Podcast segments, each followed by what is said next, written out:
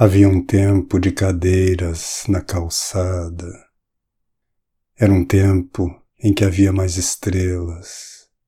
Tempo em que as crianças brincavam sob a clarabóia da lua. E o cachorro da casa era um grande personagem. E também o relógio da parede.